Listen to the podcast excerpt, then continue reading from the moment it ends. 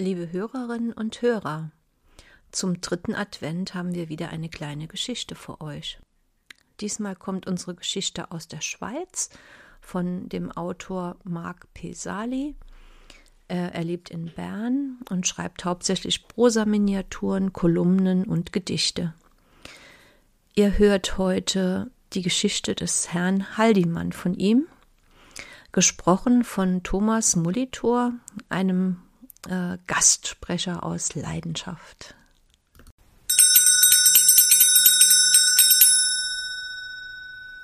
Die Adventsgewohnheit des Herrn Haldimann und die verwirrte Frau Wenger.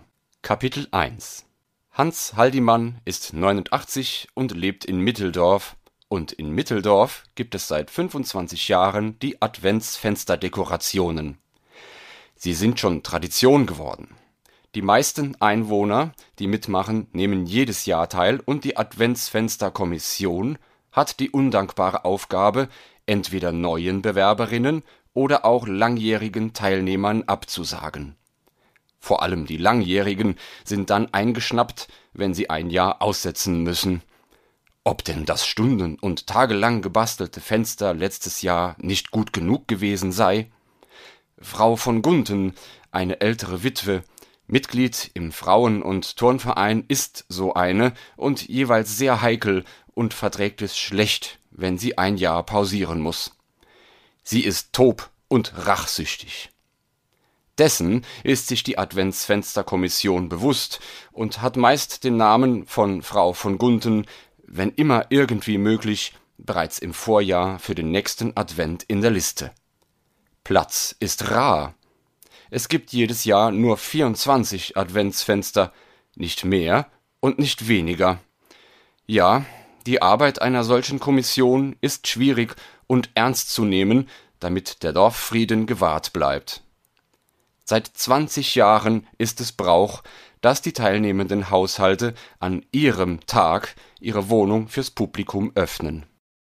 Kapitel 2 Das Altersheim beteiligt sich auch an der Gestaltung eines Adventsfensters. Da sammelten die Bewohner Tannenzweige und basteln mit großem Engagement und manchmal nicht so viel Geschick Samichlöisli.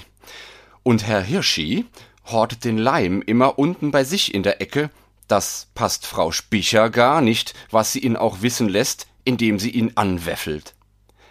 Dann hängt die frohe Truppe von acht Bewohnerinnen und Bewohnern gemächlich, also Rheuma und gichtlangsam, die Samichlöise und Tannenzweige ins Fenster zur Straße. Geschmückt werden die Zweige mit Watte als Schneeersatz. Nun hangen die Samichlöisli hinterm Fenster und sie schweben wie auf Wolken aus Tannenkries und Watte. Engelgleich sieht die Szenerie aus, jedes Chläusli ein Engelchen auf seiner Wolke. Ob die Altersheimbewohner sich dieser Analogie bewusst sind, weiß ich nicht. Nur Hildi Wenger, die älteste unter ihnen, hat dies wohl erkannt. Tagelang sitzt sie, denn viel mehr als liegen und sitzen kann sie nicht mehr, am Ende des Ganges hinter dem Fenster und schaut das Adventsfenster an. Das Adventsfenster ist ihr Fenster zur kleinen Welt, zur Straße, den Fußgängern und Autos. Eines Tages meint sie trocken Eh, schau, da sind ja alles Engelchen auf Wolken. Ich glaube, ich bin auch bald eines. Vielleicht das oben links, das sieht mich so seltsam an. Alle, denen sie das erzählt, denken, sie sei wohl verwirrt, denn keiner der hängenden Samichlöuse konnte Frau Wenger je angeschaut haben. Kapitel 3 Die meisten offerieren zum Anlass einen Apero.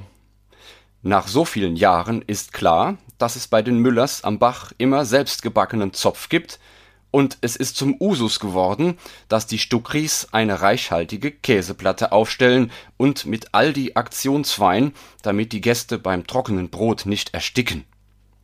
Frau Feller macht jedes Jahr Guetzli, die immer gut ankommen. Vor 17 Jahren ist Herr Haldimanns Ehefrau verstorben. Die Ehe blieb kinderlos. Seither ist es für Hans zur Regel geworden, jeden Dezember an jedem Tag der offenen Adventstüre bei den Wettbewerbsteilnehmern vorbeizugehen. So fühlt er sich nicht so allein. Da er nicht basteln kann, nimmt er am Wettbewerb selbst nicht teil, jedoch stellt er selbst Weihnachtskekse als Mitbringsel her. Wie sähe das denn aus, wenn er mit leeren Händen da stünde? Aus Gewohnheit stellt Frau Feller alljährlich Weihnachtsgebäck her und rückt die aus Tradition gekaufte Amaryllis auf dem gehäkelten Deckchen zurecht. Wie auch Frau Müller fast ritualsmäßig Zopf bäckt und die Teppichfransen kämmt, bevor die Zufallsgäste vorbeikommen. Wie näher am 24., desto mehr Tannenbäume stehen, dieselbe Prozedur wie in jedem Jahr, in den warmen Stuben.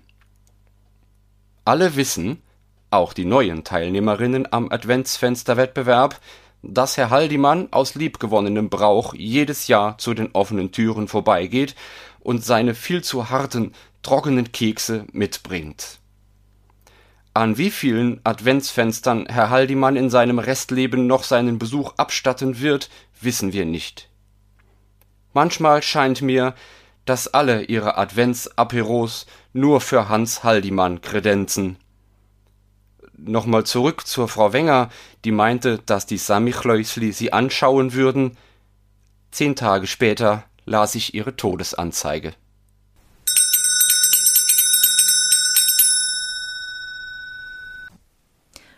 Und das war die Geschichte zum dritten Advent. Vielen Dank an Marc P. Sali dass er uns die Geschichte zur Verfügung gestellt hat und Thomas Molitor für das Einsprechen.